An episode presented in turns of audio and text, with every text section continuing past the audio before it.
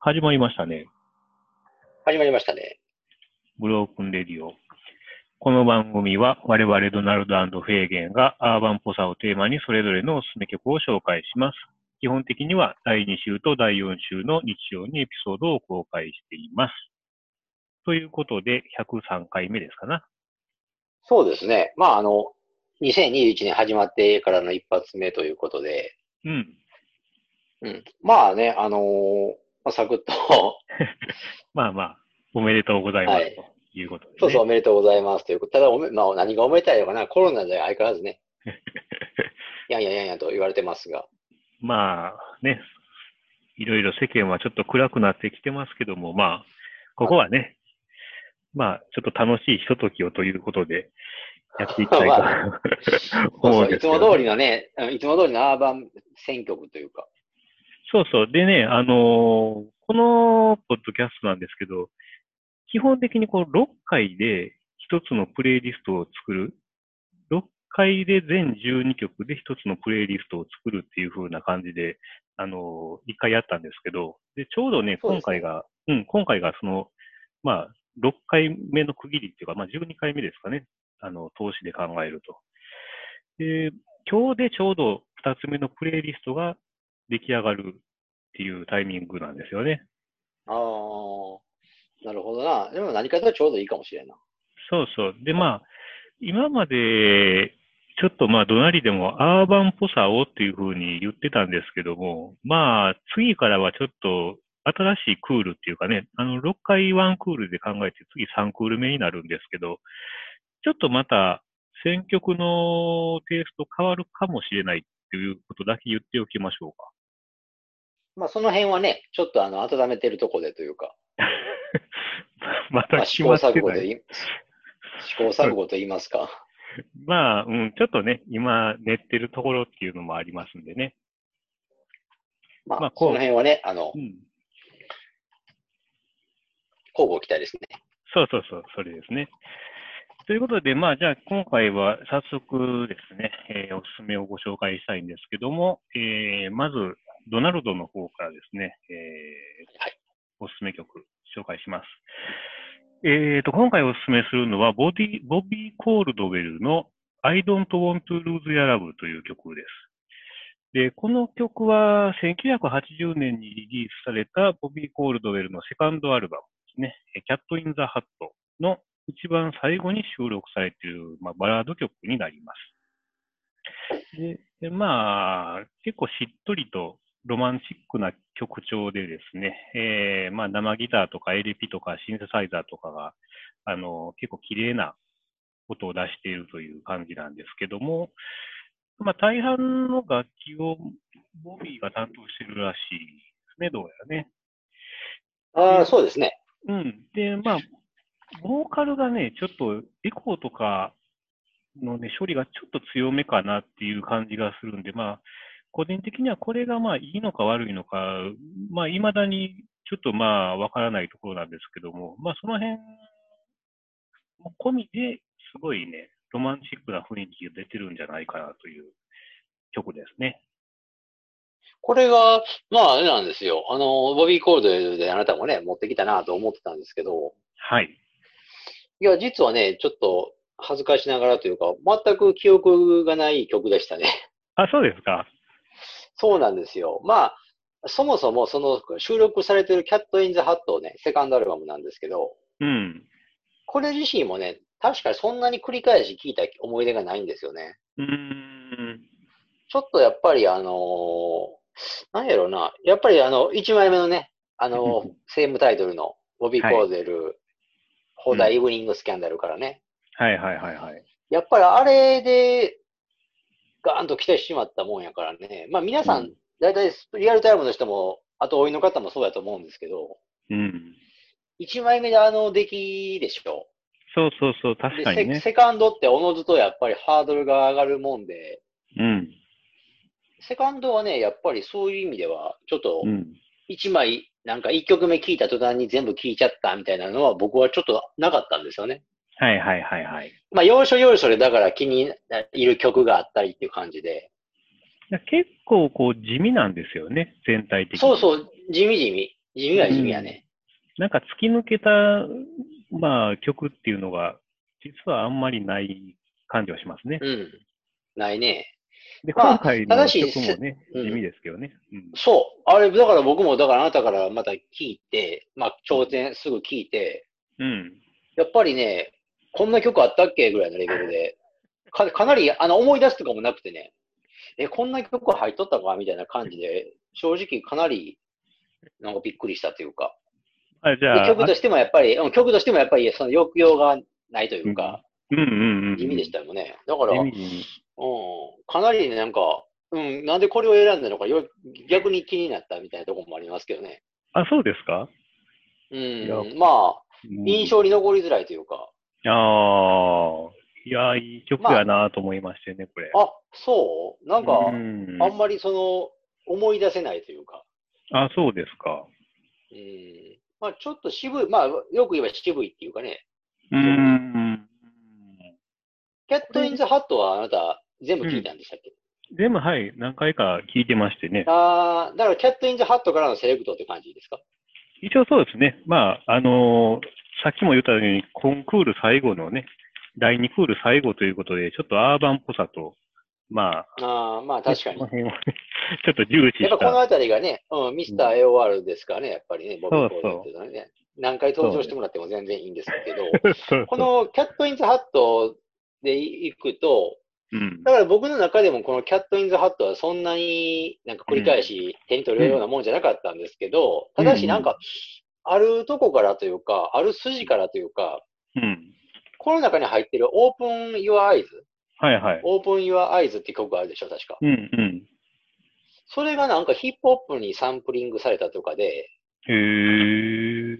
割とね、そっちからなんか名前を聞くようになって意識するようになったんですよね。もうかなり前の話なんですけどね。何年ももう前の話で。あ、そうですか。うん。その、ちょっと知り合った、その当時知り合った人からボビー・コールの話出た時に、じゃああの曲のっていう感じで聞かれて、僕は逆にその曲はあんまりピンと来てなかったから、うーん。っていうかそのアルバム自体、だで聞き返してみてこれかと思ったりして、まあ、いい曲なんですけど、ああ、もちろんもちろんいい曲ですよ。ね、うんでもやっぱり、まあ、あ の、めちゃくちゃすごいっていう曲でもないんですよね。ああ、なんかね、でも僕はそれ、逆に言ったら、でもその話からまた、逆にまた後追いで聞き直しして、やっぱりその、オープン・ヨア・アイズが、まあ、サンプリングされるだけのことはあるというか、うーん や。っぱりいい曲に思えてきたっていうのが正直なとこかな。 実際だからね、あなたもまあ、場所おったかな。ほら、かなり前の話ですけど、クラブイベントとか、はいはい。まあ出かけたりしたことあったじゃないですか。出かけたりとか、うん。まあ僕らの方でかけかけたりとかね。はいはいはい。そういう時に確かこれがかかると、やっぱり結構ね、フロアが騒いだんですよ。へえ。だから、そんだけ認知されて、ヒップホップから、畑からの人からしたら認知されてると思うんです。非常にその曲が。なるほどね。うん、だから誰も知らん、この通な一曲とかじゃなくて、だ大ネ大ネタっていうんですかね。うんうんうんうん。オープン・ユア・アイズはなんせ、あのー非常になんか、人気あんなーってこの曲って思った。はためにきみ聞いてて、その光景を見たりして、聞いてたりして、えーこの曲人気あんなーとか思った記憶があばっかりありますね。そのなんか今の話ではでも、あんまりこう、クラブイベントでかかって楽しめる曲ではないとは思うんですけどね。あのね、地味なんです。だから、まあ、どっちかというとクラブイベントって言っても、その、やっぱりソウルっぽいやつかけたりとかね。うーん。まあ、ちょっと、まあ、それこそアーバンを軸にしたような選曲というか。あ、そうですか。うん、だからやと思いますけどね。うーん。僕、だから、そのロマンティックキャットで言えば、うん。何だっけな、あのー、1曲目かな。はいはい。一曲、ラブカムダウンやったっけなんかなか、1曲目ね。うん。センチメンタルサンダウンですかね。カミングあーそうかそうかそれあダウそうンフロムラブか。そうそうそうそう、あの、 そうそう、センチメンタルサンダウンか。それが、僕は一番好きなんですよ。ああ、一曲あピ目アね。ピアノ、ピアノから、ピアノから始まるやつね。うーん。こまあ、これが、あれ、あれ、あれかなと思って、これがまあ結局ファーストの流れを組んでる曲というか、うーん。まあ、そうですか1ね曲。目に持ってくるにはぴったりの感じというかね。うーん。うん、でもそこからは続かなかったなって感じですよね。あーまあ僕は割と悪くはないんでしょうけどそうそう、2曲目とかもまあまあ好きですしね、うん。全体的にね、やっぱりクオリティは高いんですよね。まあ当たり前っちゃ当たありそ前れなんですけど。はあるでしょうね。うん。うん、だからね、あの、やっぱ聴けちゃうのは聴けちゃいますね、アルバムうで。ん、だから、ボビー・コールドベルって、やっぱり、あなたもちょっと説明したけど、マルチミュージシャンでしょ一人で何でもしちゃうというか。はいは確かい。ね、ドラム以外全部できるのかなでもなんかね、クレジットにはね、ドラムも入ってるんですよね。あ、ドラム入ってるじゃあできるんかもしれんな。なんか、なんかね。そういうのやったりとかしてて、うん。まあ才能、だからボビー・コールドベルとしたら、その、ファーストから何も変わってないというか、うんうんうん別に気をてらったものも何もしてないと思うんですけど、ただ、やっぱり世間的にというか、特にあの、アメリカ本国ではね、うん。うん。やっぱり、チャートも割と落としたんじゃないですかね。ああ。まあだかそうらですそよのあたりが。が、うん、そのあたりがやっぱりそのボビー・コールベルと言ったら、まあ、言葉悪いです。一発屋というかね。アメリカでは割と、そういう、まあ、過去の人みたいな感じで、はいはい。まあ、ちょっと冷や飯を食う時代もあったというか、なるほどね。日本に限れば、日本はやっぱりそのセンチメンタル・サンダー、あキャット・イン・ザ・ハット。もうこれももちろんよく、よく売れて、うんうんうんうん。日本ではもう出すたびに安定したセールスを上げてたと思うんですけど、まあこれ、ライナーとか見てたら、特に関西地方で熱い人気みたいなあことを書いてたりとか、そうね。そうそうそうそう。それはあると思う。 だから、それこそアメリカ村とかね、大阪で言ったら、はいはい。あの辺でたむろしてるような人たち、当時のね。ああ。いや、やっぱりボビー・コールベル、聞かな、聞かなっていう感じで、だったと思い ますよ、めちゃくちゃ。まあ、そうやったんでしょうかね、やっぱりね。うん関西の人ってやっぱりそんな好きなんちゃいますかね。うーん。なんか謎ですよね。まあ、あの、山下達郎なんかもね、関西の人が盛り上げたという話もね、そうそう、ボンバーとかをね。そうそうそうそう、あれもだから、やっぱり、なんか関西から面白くしたれみたいな感じでいいですかね。なんかようわからんのですけどね。なんかまあ、熱いんでしょうね。ファンうが。ーん。まあまあまあ、そうそうそうそう。だからやっぱりその辺、東京との温度差というかね、うんうんうん。うん。まあ、かっこよかったらええやんみたいなノリが当時からあったんかもしれませんけど。まあ、そうですね。これね、でもこの曲ね、まあ、聴いてると、なんかこう、トット・ラングレンのドリーム・ゴーズ・オン・フォーエバーをね、なぜか聴きたくなるんですよ、僕は。ああ、その流流れとして。うーん。まあ、ちょっとイントロが若干似てる。まあ、あの、楽器は違うんですけど、なんとなく似てるような感じもあるのか、曲調も、まあ、両方とも地味っちゃ地味じゃないですか。あじ、じ、じみはね、ううん。ん。でなんかね、ちょっと、ボビー・コールドウェルって他の曲とかもあれなんですけど、ちょっとトトラグレンっぽい感じるところがなんかあるんですよね、聴いてると。ああまあ、僕はあれかな、トットラングレンというか、まあ、ベタベタですけど、やっぱスティーリー・ダーンの影響が非常にああ。強いというか、確かにね。まあ、それはなんかもう、ボビー・コールデル本人も公言してるというか、うんうんうん。やっぱりスティーリー・ダーン好きやって言うてるみたいだし、はいはい。あの、多分ね、そのキャット・イン・ザ・ハットもそうやと思うんですけど、裏ジャケットあるでしょ。裏ジャケットで曲目が、曲目あるじゃないですか。はい。それちょっと今、僕にちょっとでも見せられ、見せてもらえることできますこれ曲目。うん。これね、ああ、違ううん違う、その、ジャケットの方、そう、帯の方でしょ。そうそうそう、赤いとこだよ。赤い部分ね。このね、あ違う違う、これこれこれ。その赤い曲目が書いてるじゃない、英語で。はいはい。このだからこれ取らんとダメでしょ、この帯を。ああ、まあまあ、ちょっとわかる。あこういうね、わかるなんか時代、時代っていうの。英語の。はいはい。まあ、というか、これなんてことない、なんか、ただの、なんか、シンプルな時代ですけど、フォントね。このフォントでもね、確かね、エイジャをオマージュしてるというか、あ、これは。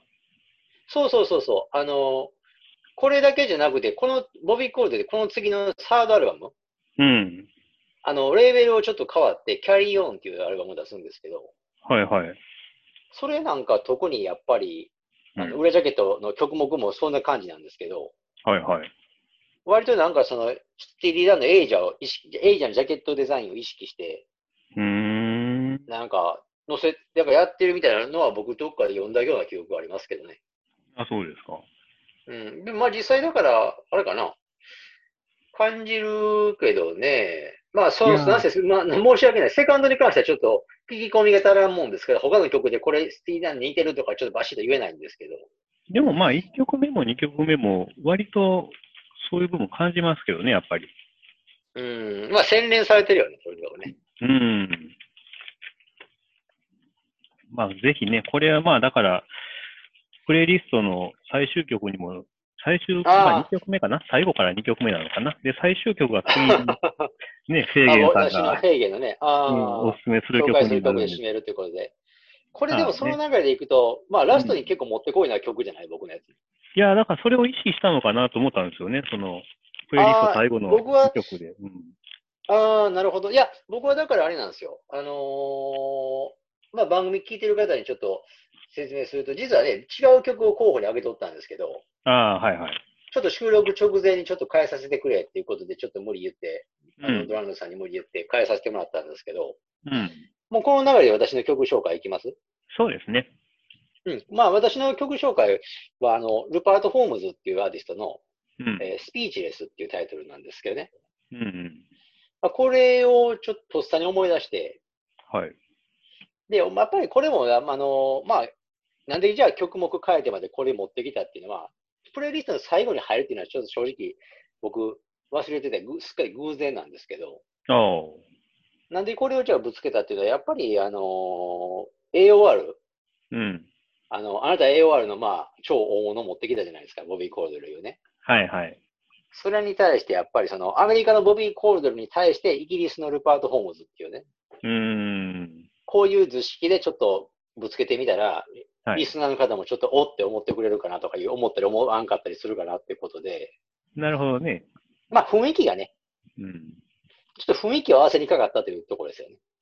まあまあ、私のボビー・コールドウェルがあったからこそ、まあ、誘い水というかね。そうそうそうそうそうそう。うん。あのーやっぱりまあそういうパターンにどうしても、あなたから紹介曲を教えてもらうことが多いじゃないですか、最近。そうですね、基本的にはねだ。からどうしてもそういうふうに意識してない方で嘘になってしまうんで、うんうんうん。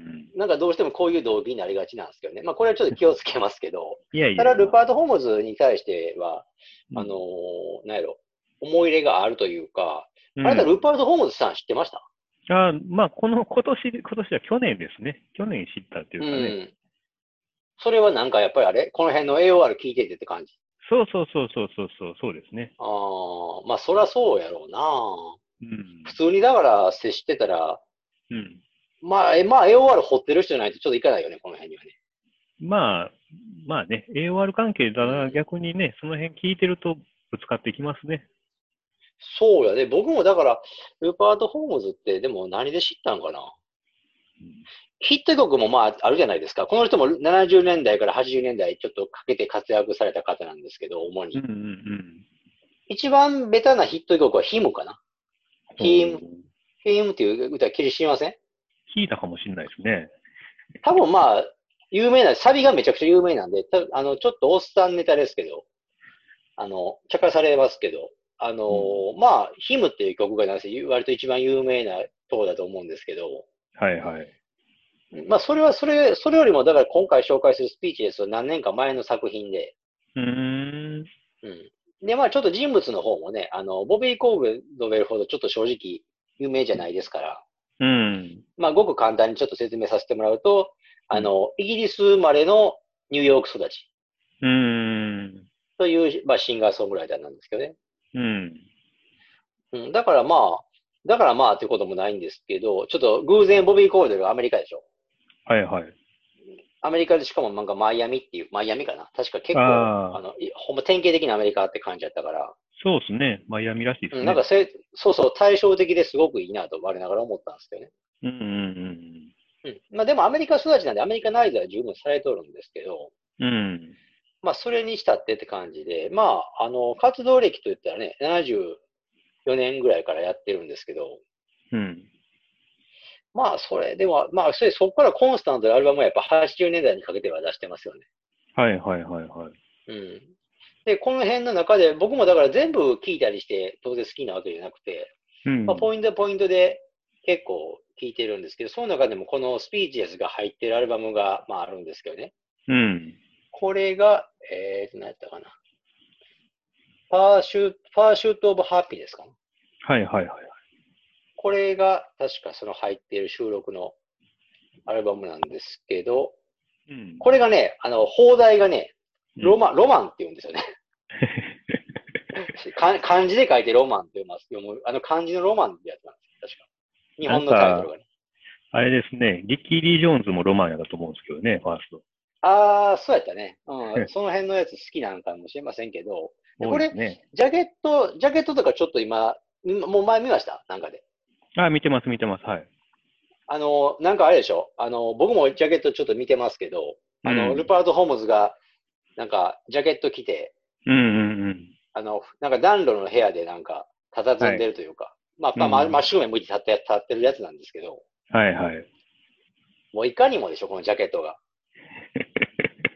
ザ・ AOR って感じでしょ。そうですか まあ、あんまりよくわからないですけなんど。いやー、なんかでも、やっぱり AOR な感じしますやん。うーん。まあ、ボビー・コーデムの今回、キャット・イン・ザ・ハットもなかなかですけどね。うーんなんか、まあ、ぬくそうな部屋やなっていうジャケットですよね、このアルバムのね。そうそうそうそう。だから、この、実際暖炉も、暖炉もね、あのうん、ついてますしね。で、で、放題がロマンでしょ。ロマン。で、まあ、他の、このアルバムから他の曲あなた聞いたかどうか知らないですけど、うん。結構温かみのある曲が多いんですよね、実際。うんうんうんうん。特にね、LP でいう片面、A 面、片面の前半の流れっていうのがすごい最高で、うん。まあ、あえて1曲やから僕スピーチで選びましたけど、うん。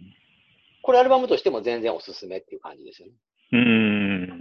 うん、お本当におすすめで。別にレコードも高くないし。ああ、そうですか。そうなんですよ。それで、ちょっと、あの、知らない方にはぜひって感じなんですけど。うん。で、まあ、このスピージエスなんですけどね、もう一個実はこの紹介する伏線があって、うん。あのーこのスピーチエスという曲が実はヒップホップにサンプリングされてるんですよね。ああ、そうなんですか。この、まあ、歌の一節というか。うん。なんとしかもそれが、あの、日本のアーティストで、はい。あのークレバって知ってますはいはいはいはい。あの、キック・ザ・カンクルでしたっけキック・ザ・カンクルーね。はい。の、えっ、と、MC がな。はいはい。のクレバさんの、えっ、と、結構初期のというか、ソロデビューして初期の、えーレパー、レパートリーっていう楽曲の中に、うん。瞬間スピーチですっていう、そのまんまのタイトルがあるんですよね。あ、そうですか。うん。これがどうもやっぱり、この、えー、ルパート・ホームズさんのスピーチですからインスパイアっていうか、あのーサンプリングしてると。うーん。まあ、僕もだから昔このクレバさんの聞いてきましたけど、うん。で、この、このニュースをし、この事実をちょっと知ったときに僕もクレバに対する印象っていううか、ん。うん。 なんかめっちゃええとこから撮るなとか、なんか、なんか、やっぱり現現金なもんで、なんか、なんかきょ、あ、めっちゃ分かってる人やなというか、評価上がセっセンた。スがいいっていうんですかね。だからヒップホップの人っていうのも結局、うん。サンプリング、自分でだから音作る人以外、ゼロから作る人以外はサンプリングするわけじゃないですか。うんうんで、そのサンプリングもどっからどこをどう引っ張るみたいなんで、うん。うん。あのは評価が上がったり下がったりするわけでしょ。いはい。それでいくと僕の中でこのクレバさんっていうのは非常になんか、ああ、うんなんか、まあ、いろんな、やっぱほんまにマジでいろんなの聞いてる人なんやなというか、感じ、印象も一気に持ったしね。意外とね、こう、パブリックイメージ的にはなんか、こあ、そうう、そうやそんうちそゃうそうなね、あんま、まあ頭いいんでしょうけど、みたいな、音楽ちゃんと聴いてんのか、こいつみたいな印象ありますけどね。やっぱり、ヒップホップなんか特にそうで、あの様式美といううか、スタイルが結構あるじゃないですか、うんうんうん。あパン。パンクとかも同じこと言えるかもしれないですけど、やっぱはいりはい見た目とか、うん。やっぱ。り、ある程度攻め、どうしても攻めたものになりがちやし、うんうんうんまあ、発言とかもね、やっぱう含めん。て。でも、やっぱり、まあ、そこはやっぱり、まあ、ほんまにビジネスとは言わないですけど、まあ、本当にしたいことをやってるからそうなってるんでしょうけどね。でもな、まあ、それとやっぱり耳は別物っていうかね。うんうんうんうん。 いつまで、ね、24時間そんな風にオラオラしてるわけじゃないやろうし。まあね、うん、普通にだから聞いて、いろんなもん聞いてきはったやろうしね。そらスピーチですをね、しっとり聞いてる時もあるでしょだからこれめっちゃいいなっていう瞬間がまさにあったというね、あのクレバさん曰く。う。あやっぱ聞いてて、あ、これをちょっと使いたいなっていう思いがある、あったんでしょうね。あ、多分ね。うん。いや、でもこれほんまに、あの、なんかか歌詞もちゃんとあるというか、当然あの、クレバーズのやつやから、うんうん。あるんで、まああれやわね、とにかくそういうこともあって、なんか、うんまあそういうニュー事件、事件というかニュースも思い出したということで、この曲を紹介したんですけどね。まあ、曲的にこう、イントロがとにかく暗いんですよね。 ああ、暗い暗い。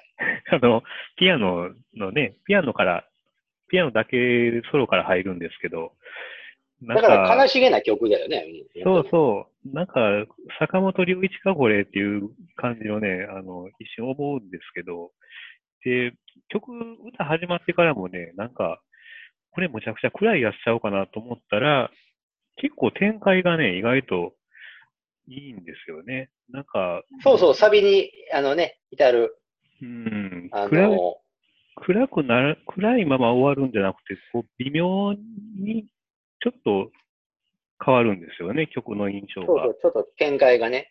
うんでも、それにした、それにしたって、やっぱりその、うんめちゃめちゃあれでしょ、センチメンタルな感じしません。 いやー、まあそうですね。なんか男の哀愁というかね。うんうんうん、男の哀愁の方なんですけど、あの、例えば僕が好きな柳行事とかね、はいはい。ちょっとそういうゴツゴツしたおっさんの方の哀愁じゃなくて、うん。やっぱりその、線が細い男の哀愁っていうね。うん。ままあ、あちょっと言葉悪く言えばちょっと、ちょっとめめしいというか。これはね、まあ、今回紹介したボビー・コールドウェルの曲調と、まあ声も二人ともそうなんですけど、やっぱりちょっと若いし、ね、声が優しそうな感じの声なんで、あれですよね。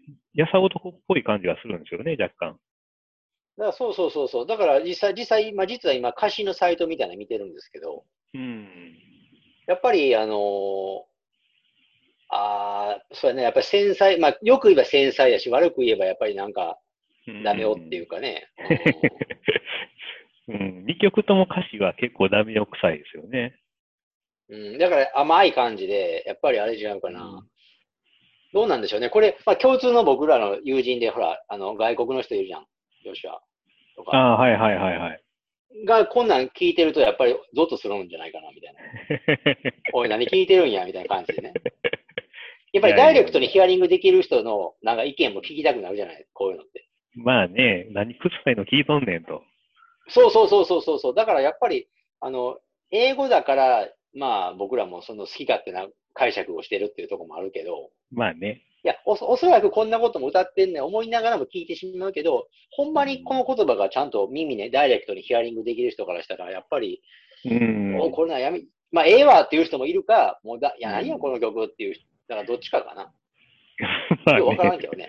まあ臭いバラードってことですよ、もう。一言で言うとね。うーん、まあね。ただ日本人の僕らにとっては、まあね、フィルターかかってくれるんでね。そうやね。うん。意味が分かったところで、やっぱり英語っていう時点でちょっとフィルターかかるから、なんか、あんま臭くは聞こえないんですよね。そうそうそうそう。逆にだから、その、あの膨らむというか、うん。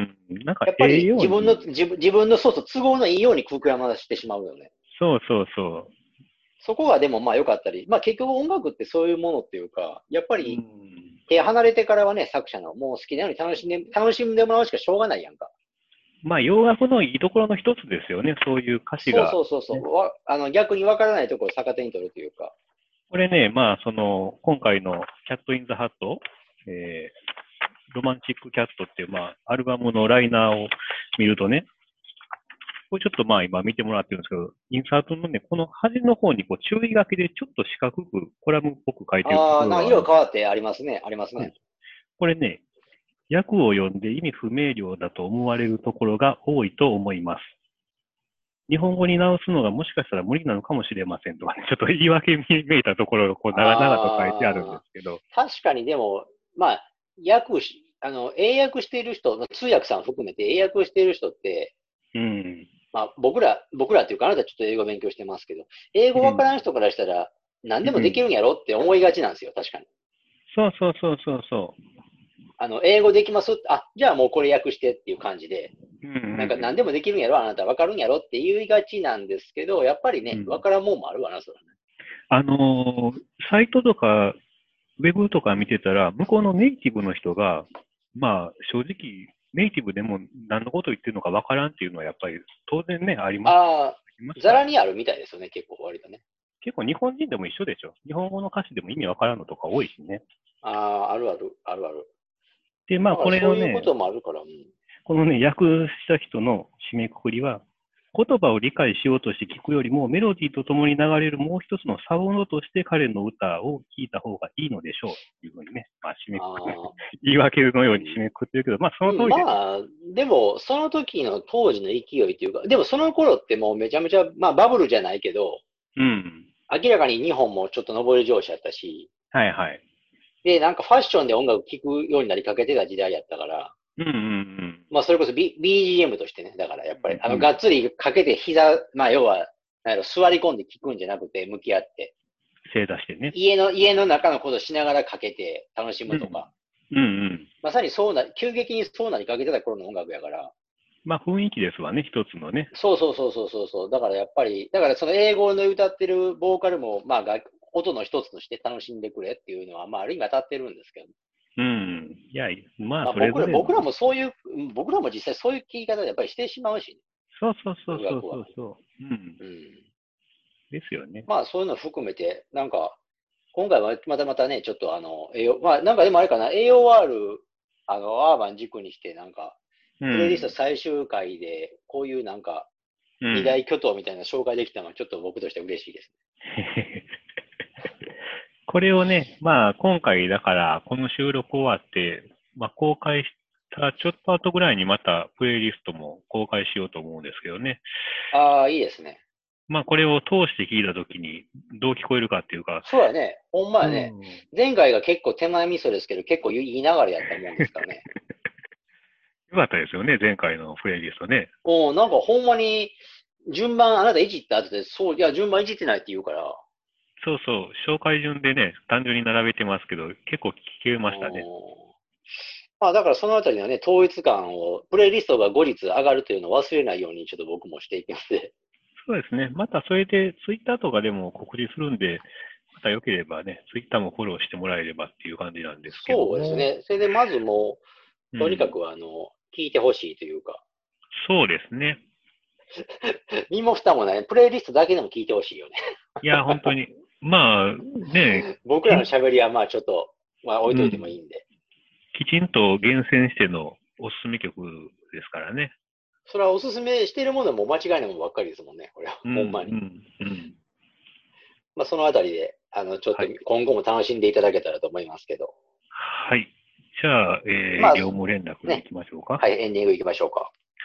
えー今回ご紹介した曲は番組のブログで聞くことができます。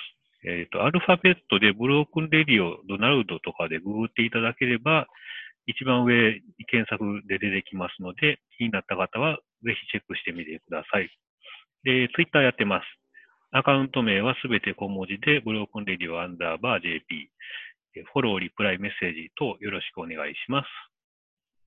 で、まあ、フェイゲンの方だけですけど、インスタグラムをやっております。まあ、レコードジャケット中心に、あの、まあ、今回アップしたものとかは、ジャケットであれば、えー紹介してるんですけど、内部の時はちょっとね、あの、まだ他の手持ちのものを紹介したりして、結構、この番組外で取り上げてる、あの、全然違うジャンルのものとかも紹介してますんで、よかったら覗いてみてください。ID は HK77411 です。はい。それじゃあまあこの辺で終わりましょうか。はい、またね、今年もよろしくお願いしますということで終わっていきましょうか。はい、ドナルドでした。フェイゲンでした。